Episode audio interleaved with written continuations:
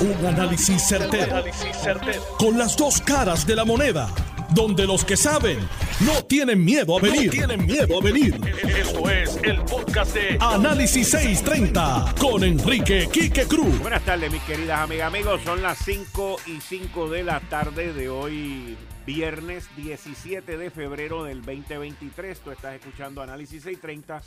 Yo soy Enrique Quique Cruz y estoy aquí de lunes a viernes de 5 a 7 como todos los viernes de 5 a 6 de la tarde, el gabinete de los viernes de 5 a 6, luego de 6 a 7 entra otro grupo, el senador Juan Zaragoza y el licenciado Ángel Toledo, bienvenidos. Buenas tardes, Kike, y buenas tardes a todos los oyentes y Ángel, aquí en, la batalla de los viernes. Saludos, saludos a todo el mundo, saludos a, a las personas que nos están escuchando, Quique.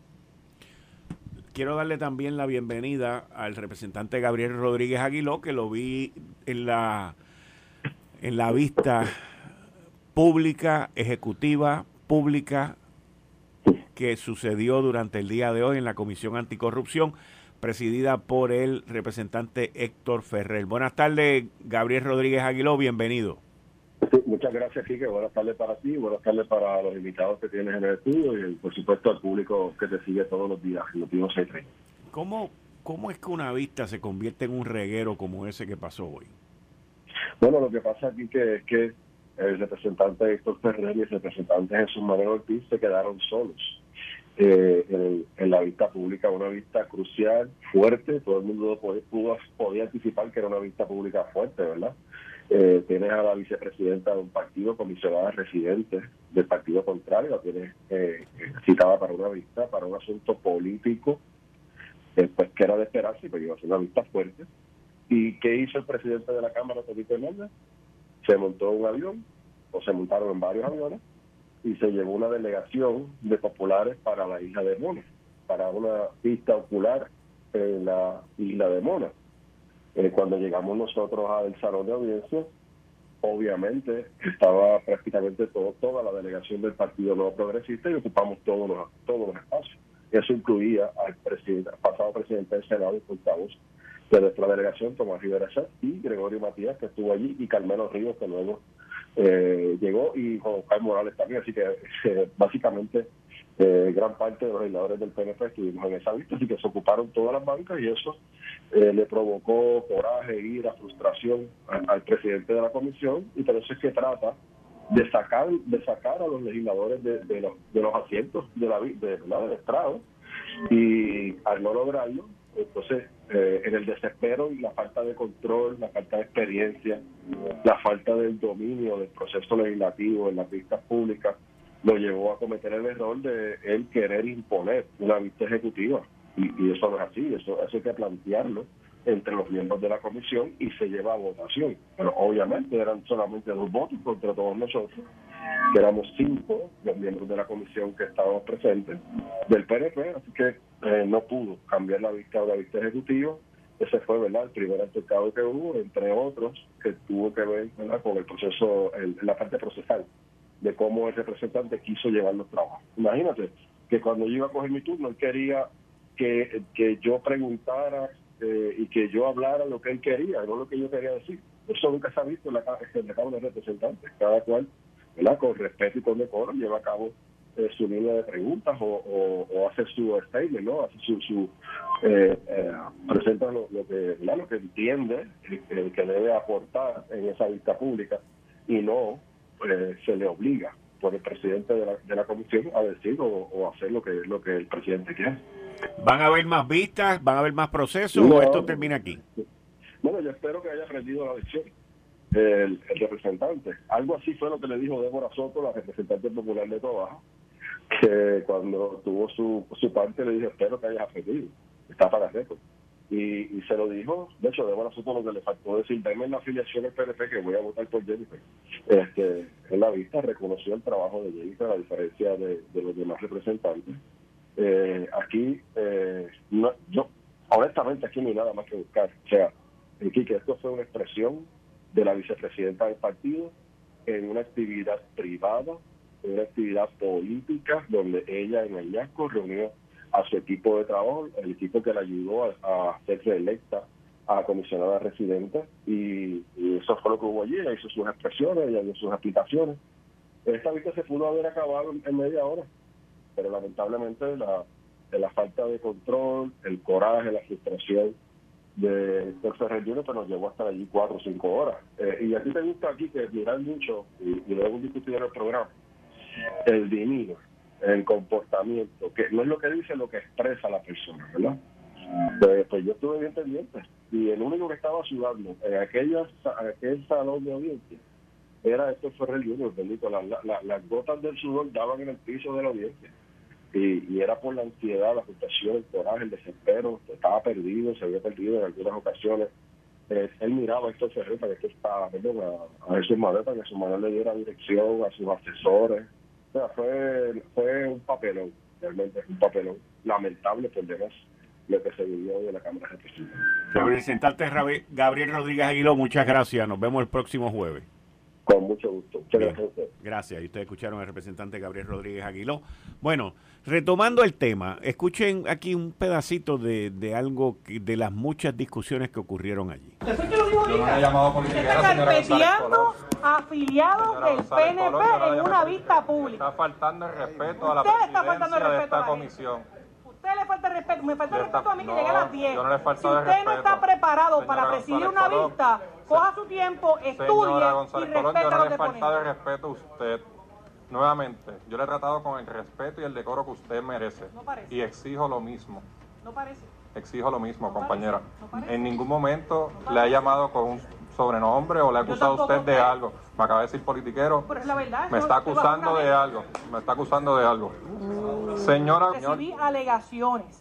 Y se lo contesté como cuatro Señora González Colón, el señor Carlos Reyes Torres le comunicó a usted si fue amenazado con ser despedido si acudía a su actividad. Se lo voy a poner más fácil, señor presidente. Puede pasar los 10 páginas que tiene ahí y no le voy a contestar ninguna de esas preguntas porque es una violación pues a los derechos de intimidad, privacidad y además de eso, puede ir al tribunal si le da la gana. pero usted no puede estar violándole los derechos a ninguna persona. señora González Colón, y usted fue la que hizo la afirmación de que los presidentes de comités municipales estaban siendo amenazados. Bueno, Senador Zaragoza. Oye, bueno, no, es que no es que me vaya a zapatear, pero el Código de Ética del Senado ¿verdad? Nos, nos, limita a los senadores en cuanto a opinar de los compañeros del cuerpo hermano. Lo que sí te puedo decir Está bien, pues entonces sobre Jennifer. Lo que te puedo decir es que es que la situación que se dio allí hoy es de ese tipo de situaciones que abonan a lo que se vio reflejado en las encuestas esta semana. ¿Qué es qué? Eh, que es decepción sobre la clase política. Decepción sobre la clase política. Eh, eh, ese sentimiento de que las cosas están mal, de que aquí las cosas no funcionan, ¿verdad? y todos estos factores, una licuadora, son de las que pues, le quitan. Entonces, después la gente se pregunta por qué la gente no va a votar, ¿verdad? Porque hay tanta decepción a la hora de, cada bando de, atraer gente a las actividades políticas que ya no, no es tan fácil este, ese reclamo de, traer gente a las actividades, este, con, ese pie forzado dejo al compañero Ángel. Eh, Quique, yo creo que tú recuerdas cuando el miércoles de esta semana, no, de la semana pasada, yo te mencioné en, en Lo sé todo que esta situación olía mal y que iba a salir mal y te mencioné que me parecía que el, Héctor Ferrer hijo, dentro de un intento por ubicarse dentro de esas... Y yo sí puedo hablar de esto porque yo no estoy en el Senado. Así que yo sí puedo hablar de esto. Eh, dentro de ese intento por posicionarse en una carrera donde de repente por la esquina pues viene eh, Pablito Hernández y viene uno que otro pues obviamente, tú sabes, yo, yo necesito ubicarme en, ese primer lugar porque yo fui al final del día el que recibió más votos, eso es lo que, lo que él indica. Él iba a, pro, o sea, iba a impulsar una vista que a mí siempre me pareció politiquera e innecesaria y lo dije, lo dije. Podríamos hasta buscar el, el, el video, pero yo sé que lo dije. Ahora, no fue que el tiempo me dio la razón, es que la vista me dio la razón. Solamente había que esperar a celebrarla para que ocurriera algo como esto y se demostrara que en efecto era una vista innecesaria, que iba a gastar dinero del pueblo de Puerto Rico, que iba a perseguir absolutamente nada y que iba a conseguir absolutamente nada. Entonces, ¿qué es lo que pasa? Que si me preguntan a mí, el compañero Héctor Ferrer, hijo, quedó en una posición peor que la de hace dos semanas atrás cuando citó a la vista, primero para el 13 y luego para el 17, eh, porque yo estoy seguro que él no esperaba salir tan trasquilado como salió en este, en este proyecto, ¿no? En este proceso. Em, yo estoy de acuerdo con que uno tiene que llegar preparado para hacer el trabajo que le corresponde. Y estoy también claro con que la novatada se paga. Quisiste llegar, quisiste impulsarte, quisiste hacer el papel del, del, no sé si decir del bravucón, si esa es la palabra correcta. Y pues mira, si hay algo que yo sé que la comisionada residente conoce, es el proceso de la Cámara. Si es algo que yo sé, que me consta, que ella domina es precisamente el procedimiento. Y el cuestionamiento que estaba haciendo era precisamente porque al llegar allí estaba clara de que el proceso que se estaba siguiendo no era adecuado. Y cuando cuestionó, si usted no vino preparado para hacer o para celebrar una vista, vaya, estúdiese, prepárese y luego me cita. Pero ¿por qué lo está diciendo? Esto no fue por llenar tiempo de, de, de prensa y de radio. Era porque precisamente el joven Héctor Ferrer no estaba preparado y definitivamente hizo un papelón. Yo creo que tratando de buscar pauta, de buscar cámara, de eh, ponerse en, ese primer lugar como ese, como ese político de, de pues de nuevo, de, de, los pantalones en su sitio, terminó con los pantalones abajo al nivel de los tobillos. Y creo que el papelón fue peor que lo que yo esperaba. Así que no, no. Mira, yo, yo tuve la oportunidad hace como dos semanas, bueno, cuando citaron a Jennifer para esto, tuve la oportunidad de entrevistar a Héctor Ferrer en Lo Sé Todo. Y mi pregunta hacia él fue, ¿tú no crees que ustedes le están dando la cancha a ella? Y más alguien que se conoce la cancha también. Tú no abres la cancha a alguien que se la conoce también. Y estás dando todo este espacio ante la situación de que se rumora que va a haber una primaria entre ella y el gobernador, le está sirviendo a ella el plato principal ahí para que ella se despliegue. Me contestó, me dijo que no, que aquí no hay nada de política metido, que esto, que lo otro, que para aquí para allá. Cuando tú te metes en situaciones como esta, que yo estoy, yo por lo menos, yo personalmente, en el ambiente profesional de mi trabajo, y hasta cierto punto personal, han habido ocasiones en que, yo no sé si ustedes, pero yo por lo menos en esto soy bien claro y bien sincero, han habido muchas veces en mi vida que yo digo, ¿qué carambeta yo hago aquí? ¿Qué rayos yo hago aquí? y te tengo que decir que es una situación bien extraña y bien awkward, porque tú montas el, el escenario, montas en la mesa, montas todo, de momento todo arranca y las cosas se vuelven patas arriba y tú dices, pero ¿por qué yo estoy metido en esto? Yo estoy seguro que él se tiene que haber sentido así. Pero ¿qué pasa? Que entonces... en el momento tú haces una pregunta que, que, tú dices, eh, me debí haber preguntado esto hace una semana. Exacto. O sea, ¿cuáles eran, los distintos, ¿cuáles eran los distintos escenarios de lo que iba a poder ocurrir allí? Y entonces, ¿qué pasa? Como quiera que sea, si no te las preguntaste, si no te preparaste para estos escenarios, al momento en que entra Jennifer González, que viene por el pasillo, que son las imágenes que ustedes han visto por televisión también, donde ella viene escoltada por tres ex presidentes legislativos, Tomás Rivera Chat del Senado, José Aponte, Johnny Méndez. Ella fue presidenta también. Así mismo es. Más toda esta delegación. Se ve claramente, o sea, esto tú no analizas, pero se ve claramente que el PNP tenía un plan. Tenía un plan para acaparar la vista. Claro. Para, número uno, ser mayoría que terminaron siendo mayoría en la vista. Claro. Para número dos, acaparar el discurso, acapararlo todo políticamente y dejarla a ella que hiciera lo que ella tenía que hacer. Esto no tiene un divino que ver con primaria, esto tiene que ver con política 101. Así mismo es. Esto no tiene que ver con que favorezcan a Jennifer o a Pedro, no, esto es política 101. Es que incluso mostraron solidaridad de partido versus lo que ocurrió hoy, que fue, todos sabemos, que en la Cámara y en el Partido Popular, pero en la Cámara principalmente hay dos bandos. Esto es desde el día uno. Claro. Desde que se metieron ahí en el partido a luchar por la presidencia de la Cámara, que Tatito salió con un voto por encima de Jesús Manuel. Y desde ese día Tatito ha luchado y ha batallado y a los que él cree que no son del bando de él o se le están virando para el otro lado, los coge y los saca de carrera sin ningún tipo de problema. Porque también tiene una, una mayoría que podríamos llamar holgada comparada con la del Senado, que no la tienen.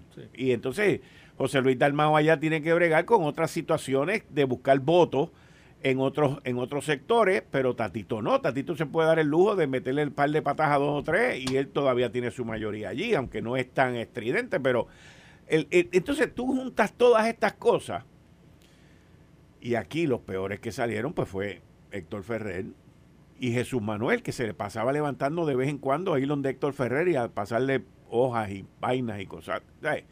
Ramón Luis Cruz Burgo, que fue secretario del partido, que Tatito le quitó la comisión y le dio un presupuesto menor que el de la misma minoría, también salieron trasquilados. Y entonces, aquí tú, se, se viene y se saca de nuevo el tema de la experiencia.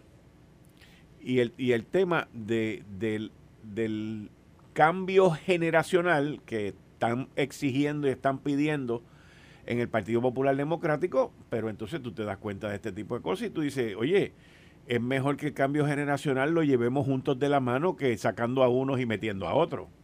Y, te pregunto a ti, como candidato a la gobernación en la primaria del Partido Popular Democrático, como un senador ex secretario de Hacienda, viniendo de la empresa privada, y que te tengo que también que decir, como te lo dije ahorita fuera del aire, que me llamó mucho la atención que tú sacaras 19% y las expresiones tuyas eh, de apoyo, o sea, de, de, dándole agradecimiento a la gente que te apoyó, pero tú corriste en la primera primaria, que fue la del 2020, te diste cuenta que todavía no, no, no, no tú como persona, como profesional o como político estabas listo. Te diste cuenta que había un factor de reconocimiento, que eso fue lo que tú dijiste, de eso fue que tú hablaste, me acordé ahora, que había un factor de reconocimiento y tú te diste cuenta que no lo tenías. Quitaste tu candidatura, apoyaste a Eduardo Batia, que era el que en ese momento iba adelante, antes de la pandemia, porque Eduardo, a Eduardo lo que lo mató fue la pandemia. Porque Eduardo paró de hacer campaña, que ese ha sido el, error de Eduardo de todas las carreras que ha hecho, en términos de alcaldía y de gobernación. En algún momento en la campaña él para y ahí mismo fue se escocota. Charlie Delgado no paró. Y lo criticaron, pero Charlie no paró. Y estuvo bien cerca de ser gobernador. Y y entonces tú viniste, dijiste, no estoy listo, no tengo el recognition factor, el factor de reconocimiento que es muy importante, te retiraste, corriste para senador, saliste senador y de momento de un 5% que tú sacaste en una encuesta, ahora tres años, dos años, tres años más tarde, tres años, actually, tres años más tarde, brincaste de, de 5 puntos a 19 puntos, porque estamos hablando de puntos, de 5 puntos a 19 puntos. Sí, eh, eh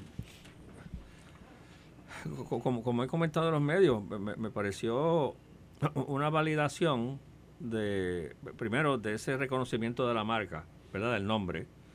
Eh, eh, y, segundo, un reconocimiento del trabajo que se ha estado haciendo en, la Comisión de Hacienda del Senado.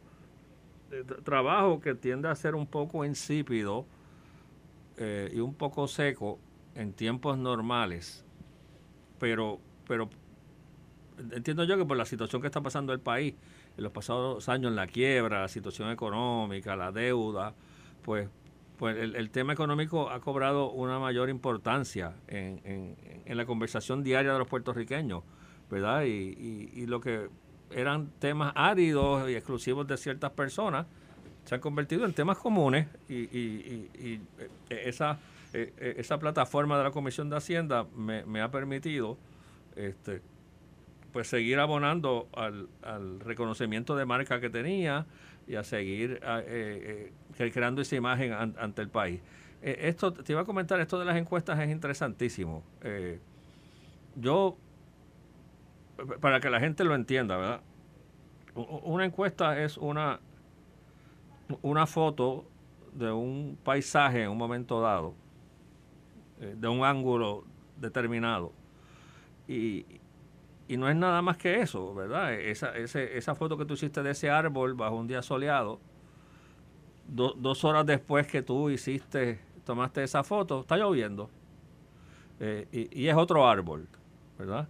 Eh, o ese ángulo que tú tomaste la foto, que es de frente, pues ese ángulo podría ser desde una vista aérea y se ve completamente diferente. A lo que voy es que las, yo, con las encuestas ni las sufro ni las celebro, porque son, son, son una foto, ¿verdad? Eh, lo que un, retrato de una conjunción de factores en un día. Una semana después puede ser otra historia, ¿verdad? O, haciendo esa misma pregunta de otra forma es otra historia. Mira, mira qué interesante, pues, antes de dejar a Ángel, ante la pregunta, ¿quién es el líder del Partido Popular? Yo creo que tenemos que ir a un brequecito. ¿Hago, sigo con el cuento o, vamos? Vamos a dejarlo ahí. Vamos a ante la pregunta, ¿quién es el líder del Partido, Popular? Voy a una pausa. Usted está escuchando Análisis 630. Yo soy Enrique Quique Cruz y estoy aquí de lunes a viernes de 5 a 7 con el gabinete de los viernes hoy. El senador Juan Zaragoza y el licenciado Ángel Toledo. Regreso en breve. Eh, estás escuchando el podcast de Noti1. Análisis 630 con Enrique Quique Cruz. Zaragoza, tú ibas a, decir, a continuar con la historia. Sí, sí, corrió. No es el cuento, es la historia. Con la historia. Sí. Eh, eh, eh, la gente ve la encuesta, pregunta, ¿quién es el líder del Partido Popular? José Luis Dalmao. Pregunta del otro día, ¿qué nota usted le da a Dalmao? Pues no muy buena. Entonces la gente dice, pero esa encuesta no sirve, porque son cosas contradictorias. No, no, no, no, es que son preguntas diferentes. Una cosa es usted preguntarle a alguien que es el líder del Partido Popular, pregunta que es vaga, porque la gente puede verlo desde el punto de vista eh, estrictamente formal de que quién tiene el título de presidente del partido, o puede verlo en términos figurativos, quién ejerce eh, eh, ese, ese, liderato, ¿verdad? Pues, pues la gente te dice, pues José Luis Dalmau, que es el presidente, y, pero entonces cuando tú preguntas, ¿y qué nota usted le da? Bueno, pues es otra pregunta. El hecho que le dé malas notas no significa que no sea el líder. Entonces la gente ve esas cosas y dice, esta encuesta no sirve. Bueno, pasa que, como dije, la encuesta es una fotografía de, una, de un paisaje en un momento dado, en un ángulo dado. Todo depende eh, eh, el ángulo que tú estás fotografiando el árbol, desde arriba, desde abajo, desde la derecha, desde la izquierda, es el mismo árbol, pero todo depende del ángulo que tú lo fotografíes, ¿verdad? Y, de la luz. Y lo estás fotografiando ahora, que está soleado. En una hora está bajo un aguacero. Eh, todo es relativo, ¿verdad? Por eso uno, como yo les decía, yo estas encuestas ni las ni las sufro ni, la, ni las celebro. No, no, mira, la, la, ese, ese es el arte de encuestar. Precisamente ahí es donde está eso. Pero también es necesario desarrollar el arte de explicar la encuesta. Eh, modestia aparte, esa fue mi preparación eh, académica a nivel doctoral y, y, es lo que, lo que me gusta. Las encuestas, tú dices. No, no, te estoy preguntando en serio. ¿El qué? Cuando me estás diciendo tu, tu, tu este, preparación. académica. Sí, sí, claro. Eh, eh, yo estudié eh, mi doctorado en ciencia política, pero mi concentración es en metodología de investigación política. Que, pues, sí, sí, pues que precisamente esto. O sea, que es parte de, la, parte de esa metodología. De acuerdo. Y, y en efecto, el senador lo describe exactamente como es. Estamos hablando de que una encuesta a menos que sea un estudio longitudinal, que es un estudio que se hace en diferentes periodos del, tiempo, que by the way, un estudio longitudinal no es otra cosa que muchas fotografías una después de la otra. Así que al final, tú lo que estás mirando es esta fotografía que yo tomé en un momento dado, bajo unas condiciones dadas, y quiero decir, tomada por una cámara en particular, ah, porque ese investigador también tiene mucho que ver. ¿Verdad? ¿Qué pregunta se hizo? ¿Cómo la hizo? ¿Qué, lente usó? Claro, ¿qué lente usó? Porque, porque acuérdate un poquito de el, hasta la entonación que yo uso para hacer la pregunta puede variar la respuesta. Eh, algunas personas le atribuyen eso al, error de, de, encuesta y otras personas se lo atribuyen simplemente a que esa fue, la, esa fue la contestación que dieron. Entonces, cuando yo tomé esa fotografía en el momento literalmente yo tengo que decir que es una fotografía de ese instante, de ese momento, que la tomé bajo las circunstancias, como decía Kiko ahorita, incluso hasta con la luz que me opacaba o que no me opacaba, ¿no? Eh, si nosotros pues nos dejamos llevar por la encuesta y evaluamos esos resultados dos semanas después, mira, probablemente estamos a destiempo. ¿Por qué? Porque estamos tratando de evaluar dos semanas después unos datos que se recogieron quizá un mes o mes y medio antes, cuando ya las cosas en un mes y medio, aunque no lo creamos, en la, en la, en el arena político de Puerto Rico, ya ha cambiado tanto en un mes, en un día, en una semana, que un mes y medio después, mira, estás hablando de, de sandeces posiblemente. Eh, así que yo creo que las encuestas son buenas, creo que las encuestas te dejan ver unos, unos detalles importantes en unos momentos particulares, te ayudan a tomar decisiones importantes, te ayudan a saber cosas como name recognition, que era una de las cosas que estábamos hablando ahorita. ¿Qué tan bien me conoce la gente? ¿Qué tan bien mi nombre se oye? ¿Qué tanto me identifican como líder o no líder? Pero, pero, eh, les voy a ser bien honesto, miren, miren, miren las encuestas políticas que se han hecho, o cuasi políticas, o disque políticas que se han hecho en Puerto Rico cercano a las, a las elecciones, perdón, este, eh, no recuerdo, no recuerdo una que recientemente le haya atinado al número tal cual. No recuerdo una. Mira, yo, y lo digo, trabajo en el Nuevo Día eh, como, como escritor de opinión Escribo dos columnas semanalmente. Y esa es mi función en, ese periódico y en la parte digital también. Igual que estoy aquí en Noti1 y estoy en, el, en, en Guapa en Lo Sé Todo. Aparte de mi práctica privada, porque yo tengo mi práctica privada en otras áreas. Pero cuando yo miro la encuesta, yo estudié encuesta también en universidad. Y tuve la suerte de tener uno de los mejores profesores de encuesta que hay en Puerto Rico. Él ya se retiró, todavía yo lo invito de vez en cuando aquí. Y estoy hablando del profesor Jorge Benítez. Ah, claro, fue profesor mío. ¿Fue profesor tuyo? En UPR Río Piedra. Ese mismo. sí, sí, claro que sí.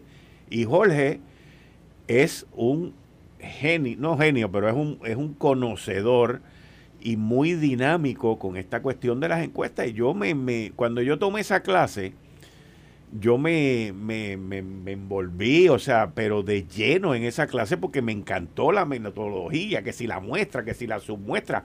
El mismo periódico, que yo lo critiqué también, porque para mí lo que hicieron fue una burrada con lo de Miguel Romero en, en, San Juan, donde en vez de hacer una sobremuestra, en, eh, le preguntaron a los mil encuestados sobre San Juan.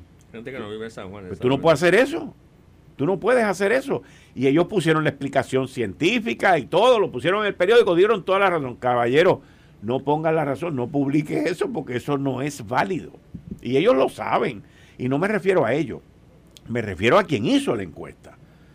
Pero entonces, tú miras la encuesta y yo, en referente a lo que tenía que ver con el gobernador Pedro Pierluisi, yo lo dije aquí el día antes.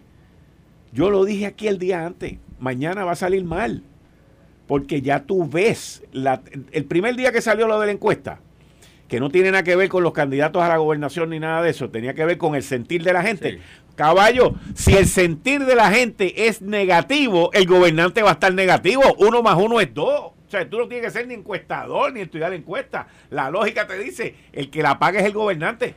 Yo vengo escribiendo sobre eso desde hace tiempo y diciendo, gobernador, te van a echar la culpa por lo de Luma, te van a echar la culpa por lo de esto, te van a echar la culpa por lo otro. La gente tuya y la política pública que tú vienes cargando de Ricardo Rosselló te está cayendo atrás y ahora te, te pasaron la factura. Esa es la primera. La segunda es...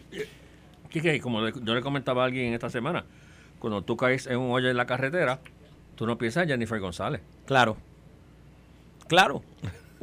Es, la, verdad. Y, oye, cuando tú caes en un hoyo no piensas en Jennifer. Es, es lo ordinario. no en Jennifer. Es lo ordinario porque, porque nuevamente, eh, Quique lo estaba diciendo ahora, puede no ser responsabilidad tuya, puede ser no ser la culpa tuya, es lo que ocurre. Así es que funciona la mente, la, la, mente humana. Eh, ¿Cuántas veces hemos hablado, incluso aquí, pero se habla también en, en Estados Unidos, sobre el impacto que ha tenido sobre los el, approval ratings, ¿cómo se dice eso en español? índices de aprobación, de Biden, cosas que no tienen absolutamente nada que ver con él. Pero ¿qué pasa? Que él es el presidente. Y por ser el presidente, Quique lo dijo ahora mismo, 100% de acuerdo, por ser el presidente, por ser la cabeza de Estado, la gente va a partir de la premisa de que, pues, es que, es que eso te toca a ti Eso, eso eres tú. Las buenas o las malas. Las buenas o las malas. El responsable eres tú. Claro, claro. Entonces, el segundo punto, que ya se veía venir, y yo lo, esto yo lo vengo, oye, yo conozco a Pedro Pierluisi hace más de 15 años. Y Pedro Pierluisi nunca, a dos o tres años de una elección, nunca estaba adelante en nada. Nunca. Nada más que cuando corrió con Luis Fortuño, la segunda vez, no la primera, la segunda vez, que cargó a Fortuño y, y ganó él y después Fortuño perdió. Pero es algo que era de esperarse. El gobernador lo cogió primero desconcertado. Y te digo desconcertado por su reacción. ¿Cuál fue su reacción? La que yo llamo de knee jerk reaction, que es el, estímulo involuntario de la rodilla cuando tú la tocas que se levanta. Su, su reacción involuntaria fue, eh, yo entiendo el sufrir de la gente, el padecer de la gente, los huracanes, las situaciones que hemos vivido aquí, pam, pam, pam, pam. Eso fue el lunes o el martes. El miércoles, cuando lo entrevistan en el Nuevo Día, era una persona completamente distinta. Estaba en pie de guerra. ya estaba en pie de guerra. Y no estaba en pie de guerra solamente con lo de la encuesta. Estaba en pie de guerra por una posible primaria también. ¿Ok? Y entonces ya el discurso era distinto. Aquí no había nada de, de disturbios meteorológicos ni de esas vainas. Aquí son los enemigos del PNP, los enemigos de la estadidad, y pim, pum, pam, pim, pum, pam. Obviamente. Y él mismo, en esa entrevista que le hicieron en el Nuevo Día, que está en el videito por ahí, él mismo reconoce, y si uno escucha bien, que a dos años o a tres años de un evento electoral, él sabe que él no va a estar adelante. Ah, por eso era que yo decía aquí, miren la encuesta como un mapa de ruta. Mira tu fortaleza y mira tus debilidades en concéntrate en tus debilidades y no dejes caer tu fortaleza. Y de tu contrincante, haz exactamente lo mismo. Mira uno de los problemas que descubre esa encuesta, que yo lo he repetido aquí esta semana, pero para mí es uno de los elementos más importantes de esa encuesta. Movimiento Victoria Ciudadana tiene serios problemas, serios problemas en su liderazgo el 49% de los miembros de 42 o 49, 49% creo que de los de Victoria Ciudadana no están de acuerdo con una alianza. Y solamente existe una alianza que ellos anunciaron con el PIB. Claro. ¿Ok? Y el 41 o 42% de los miembros del PIB tampoco están de acuerdo con una alianza. Y Juan Dalmau sale y dice, no, porque ahora el momento es bueno para las alianzas. Él es el único que lo está diciendo. Su base no le está diciendo eso en esa encuesta y está bien clarito ahí. Claro. Cuando tú miras los negativos, una tablita que salió ayer sobre los negativos, están los partidos y están las personas. ¿Quiénes son las personas que tienen los negativos más altos y los negativos más bajitos? Pues obviamente el negativo más bajito lo tiene Jennifer. El segundo menos bajito en negativo, más bajito en negativo es Miguel Romero. Pero ¿cuál es el más alto de todos? Movimiento Victoria Ciudadana. ¿Cuál es el segundo o el tercero más alto? El Partido Independentista Puertorriqueño. Eso te da un reflejo a ti.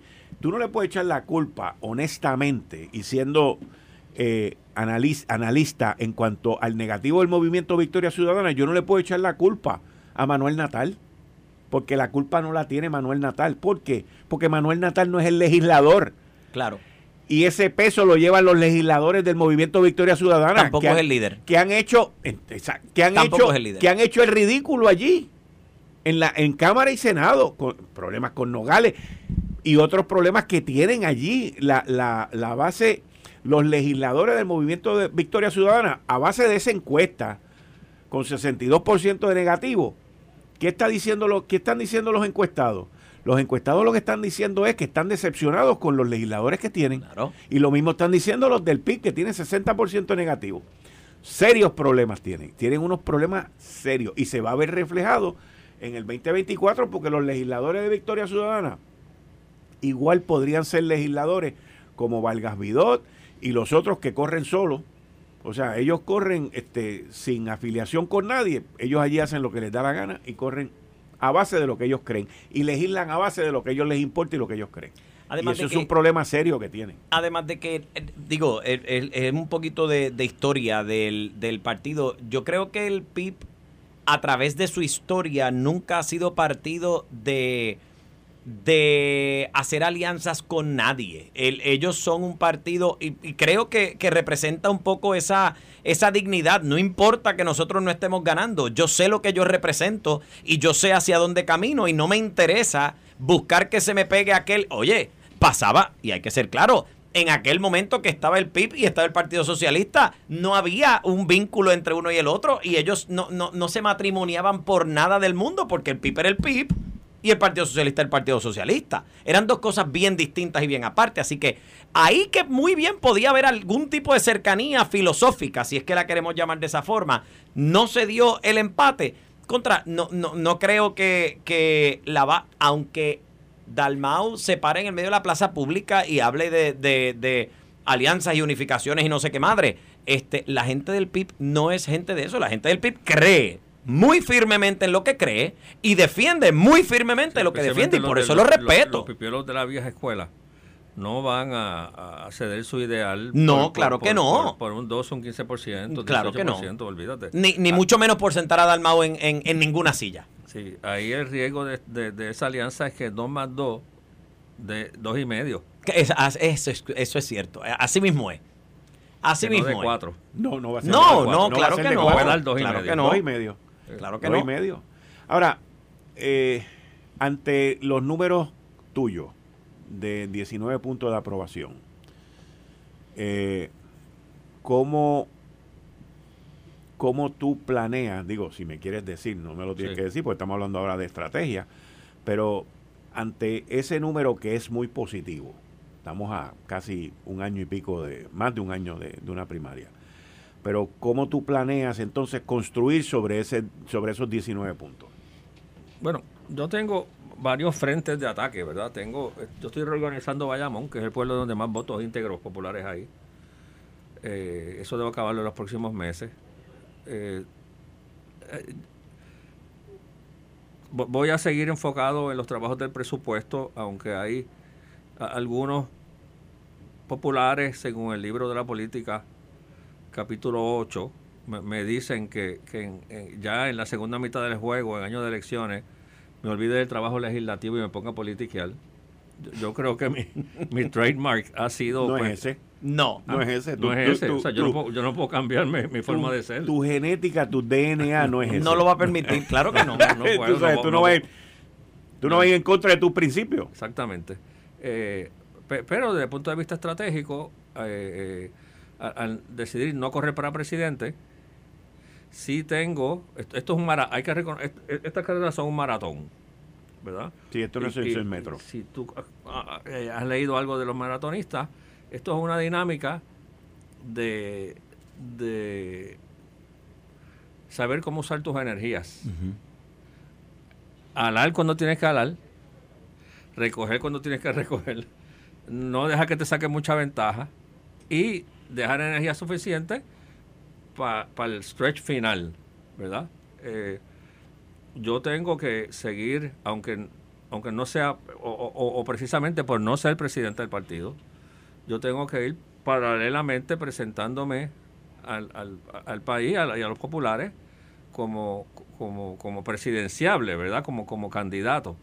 Y, y tengo que ir paulatinamente, ir presentándole unas ideas al país eh, para mantenerme para mantenerme en, esa carrera, ¿verdad?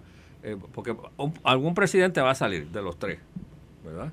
Y, ese presidente pues va a tener una plataforma ahí para, para funcionar. Yo tengo la mía, que es del Senado, y tengo que asegurarme de, como, como un maratón, o sea, tengo que, que, que trabajar particularmente áreas que no sean financieras, para que salimos un poco de, esa caja. de, que, te vean de un sector nada más. De un sector solamente y en eso pues estamos trabajando en cosas en el área de energía, en el área de salud, en el área de educación, seguir trabajando en esas áreas para, para ir redondeando la figura. Este, y, sobre todo, mucho ojo al pillo, como decía don Cholito, para, para como en una carrera de maratón, para evitar, para, para mantenerme siempre con el pack, como ellos dicen, como con, el, eh, con el pelotón. Con el pelotón. Eh. Yo, yo de la manera que, que lo vi desde un principio, tu estrategia y la de José Luis Dalmau, los dos, de decidir no correr, por la presidencia del partido, en mi opinión, es la estrategia más acertada hacia una carrera por, por la primaria en la gobernación. Porque hemos visto lo que le pasado, lo que le ha pasado a José Luis Dalmau, que le pidieron y le rogaron y le suplicaron que se, que se que cogiera la presidencia del partido, porque tú eres el presidente del Senado y vas a tener la plataforma y de ahí tú vas a poder. Y él, mm, él lo pensó, lo dudó, lo ponderó y lo cogió y lo mataron. Pero lo mataron los de él. ¿Ok? No lo mató más nadie, lo mataron los de él. Lo mismo que le pidieron. Lo mismo que le pidieron. Y la gran mayoría de los ataques de los electores, de los funcionarios electos del Partido Popular Democrático, ha venido de la Cámara de Representantes, no fue del Senado, ¿ok? Ha venido de la Cámara. Entonces, ¿qué pasa? El que gane de esos tres, en mi opinión, Luis Javier Hernández, alcalde de Villalba y presidente de la asociación. Eh, la alcaldesa de Morovi, Carmen Maldonado, y Jesús Manuel, el que gane de esos tres, ¿ok? Está muerto como quiera. Ese es mi análisis y mi opinión está muerto como quiera. Los que, dos que pierdan van a estar muertos automáticamente. Al otro le va a tocar el calvario de la cruz, como le pasó a Jesucristo, a subir al monte Sinaí desde la ciudad y cargar esa cruz. Cuando llegue allí lo van a crucificar, que es lo que han hecho con todo. Es así, estamos camino a Semana Santa y después viene el 7 de mayo y ahí viene la crucifixión. El que gane está muerto por la pechuga. Yo te garantizo. ¿Y tú no crees en la resurrección? No, en, política no. Ah, en política no. y quiero decir algo esa ha sido la apreciación de Quique desde el día uno que esto se está discutiendo.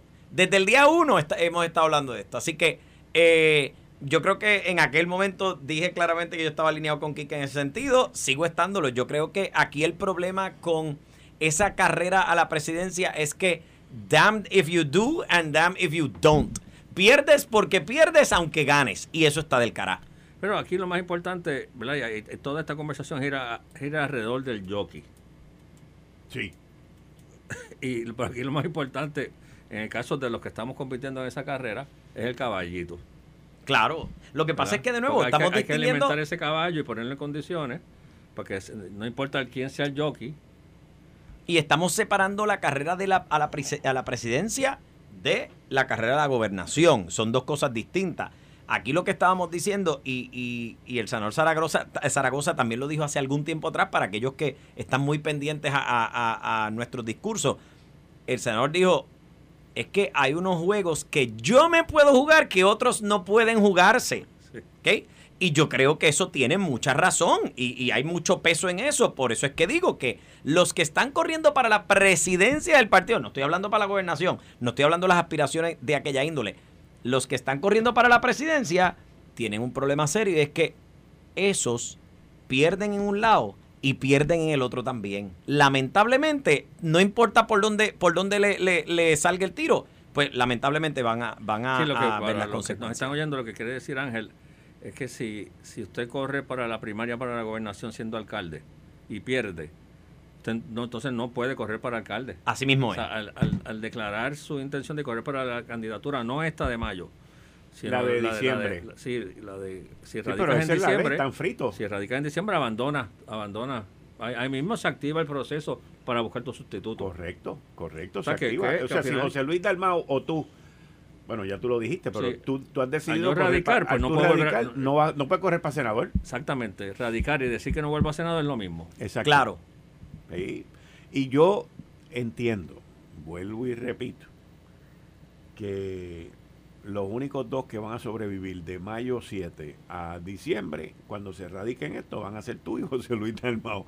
Los otros tres lo veo muy difícil, lo veo bien, bien difícil, bien difícil. Especialmente, aunque la gente no quiera mezclar una cosa con la otra, pero hay que mezclarla, especialmente después de lo que ocurrió hoy en esa vista en la Cámara de Representantes.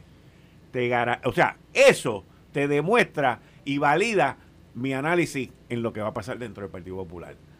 Ahora, por otro lado, les digo que aquellos que se confíen de que el Partido Popular está muerto, de que el Partido Popular al día de hoy no tiene una figura líder, no tiene candidato, no tiene esto, no tiene aquello, no tiene todas las cosas que, que sí, y todo eso que dicen es verdad. Sin embargo, esto lo estoy diciendo desde hace como tres, cuatro semanas atrás. Estoy viendo una efervescencia en las huestes de los populares. Yo estoy viendo imágenes, yo estoy viendo fotos, yo estoy viendo reuniones. Yo no voy a ninguna de esas paris ni nada de esas reuniones en los pasados 10 días. Ajá. 100, 150, 200 personas, consistentemente. Consistentemente. Desde, desde Mayagüez hasta Río Grande, desde Peñuelas hasta Cataño. Y me atrevo a decir que mucha gente están yendo donde ti, te han dicho que se habían quitado y que están regresando. Porque es que se ve, se ve. Aquí hay un factor que no se va a poder medir hasta después de las elecciones. Y es, y es un factor dual, perdón. Son dos factores. El factor del COVID-19, ¿ok? Y el miedo a ir a votar, número uno. Y número dos, el factor del verano del 2019. De que no va, esto no sirve, esto no vale, yo no voy a perder mi tiempo y no me voy a arriesgar ante la enfermedad que hay allá afuera. Ahí, quienes únicos salieron ganando fueron el PIB y Victoria Ciudadana. En las próximas elecciones, quienes únicos van a salir perdiendo, yo creo que van a ser ellos dos y el Partido Nuevo Progresista y el Partido Popular van a estar un poco más altos, van a tener más apoyo y no, no digo, veo una efervescencia, por más que digan de Pablo José, que esto que es un nene, que esto y que el otro, estoy viendo gente que están viendo un futuro en el muchacho. O sea, y, levanta, levanta pasiones, levanta pasiones. Pero no sé, Senador Juan Zaragoza, felicidades en esos 19 puntos. Gracias. Muchas gracias por estar aquí. Ángel Toledo, muchas gracias como siempre. Nos vemos el próximo día. Esto fue el, podcast de Notiuno. Análisis 630 con Enrique Quique Cruz. Dale play a tu podcast favorito a través de Apple Podcasts, Spotify, Google Podcasts, Stitcher y notiuno.com.